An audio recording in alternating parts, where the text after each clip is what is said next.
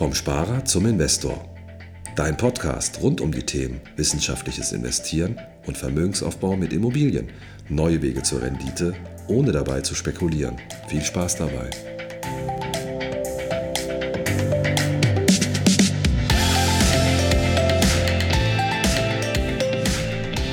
Hallo und herzlich willkommen zum Podcast vom Sparer zum Investor. Ich bin Tobi und ich gebe euch heute ein paar Tipps und Tricks, wie ihr euer Geld richtig streut. Die alten Sprichwörter, setze nie alles auf eine Karte, packe nie alle Eier in einen Korb oder alle Waren auf ein Schiff, kennen wir alle. Zumindest eins, davon haben wir schon alle mal gehört. Nur, was hat das mit unserem Geld zu tun? Hm, sehr viel.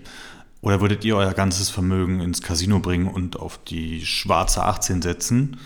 Moment, ich glaube, die 18 ist rot, mein Fehler. Äh, aber was durch die Casino-Metapher deutlich werden soll, ist, dass das Risiko des Verlustes zu groß ist, als dass wir unser gesamtes Vermögen auf eine Karte setzen. Ähnlich verhält es sich auch mit den Märkten. Wir können unser gesamtes Vermögen in zum Beispiel eine Aktie stecken, in der Hoffnung, dass diese in den nächsten Jahren die gleiche Entwicklung hinlegt wie zuvor. Das Verlustrisiko ist jedoch deutlich höher, als wenn ich mein Geld verteile und mehr als nur einen Titel setze. Bleiben wir in dieser Anlageklasse kurz, um noch weitere Punkte zu beleuchten.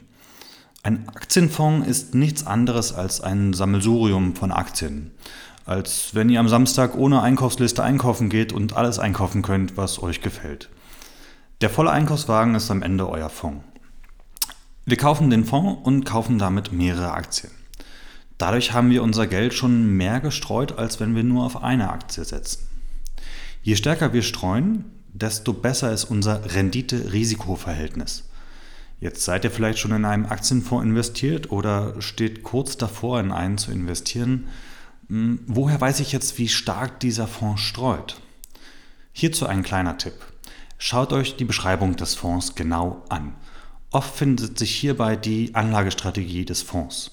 Es gibt beispielsweise Fonds, die nur in bestimmte Themengebiete oder nur in bestimmte Länder investieren.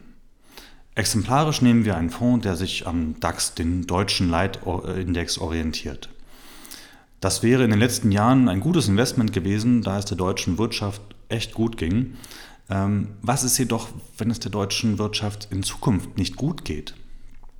Die Beschreibung des Fonds ist daher der erste Indikator auf die Streuung des Fonds.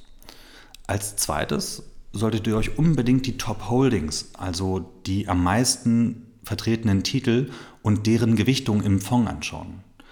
Je größer der Anteil der Top Holdings, desto geringer ist die Streuung im Fonds. Oder andersrum, je geringer die Top Holding Anteile, desto größer die Streuung. Macht der meistvertretene Titel im Fonds gerade mal ein Prozent des Fondsvolumens aus, dann könnt ihr davon ausgehen, dass der Fonds stärker streut als andere. Die Streuung oder wie es in der Fachsprache heißt Diversifizierung sollten wir nicht nur innerhalb der Anlageklasse berücksichtigen. Auch empfiehlt es sich, sein Geld auf verschiedene Anlageklassen zu verteilen. Vorsicht! Produkte sind keine Anlageklasse. Es bringt nichts, in fünf unterschiedliche Rentenversicherungen zu zahlen, die hintenrum alle in die gleiche Anlageklasse investieren. Schaut euch eure Investments an. Seid ihr in unterschiedlichen Anlageklassen investiert? Wie stark streut ihr innerhalb der einzelnen Anlageklassen? Setzt nicht alles auf keine Karte. Wenn euch die Folge gefallen hat, dann würde ich mich sehr über ein positives Feedback freuen. Ähm, und wenn jemanden kennt, der nur ein oder zwei Aktien hat und oder fünf Rentenversicherung, dann zeigt ihm unbedingt diese Folge. Ähm, außerdem freuen wir uns immer über Feedback. Das könnt ihr uns via Instagram oder per Mail schicken.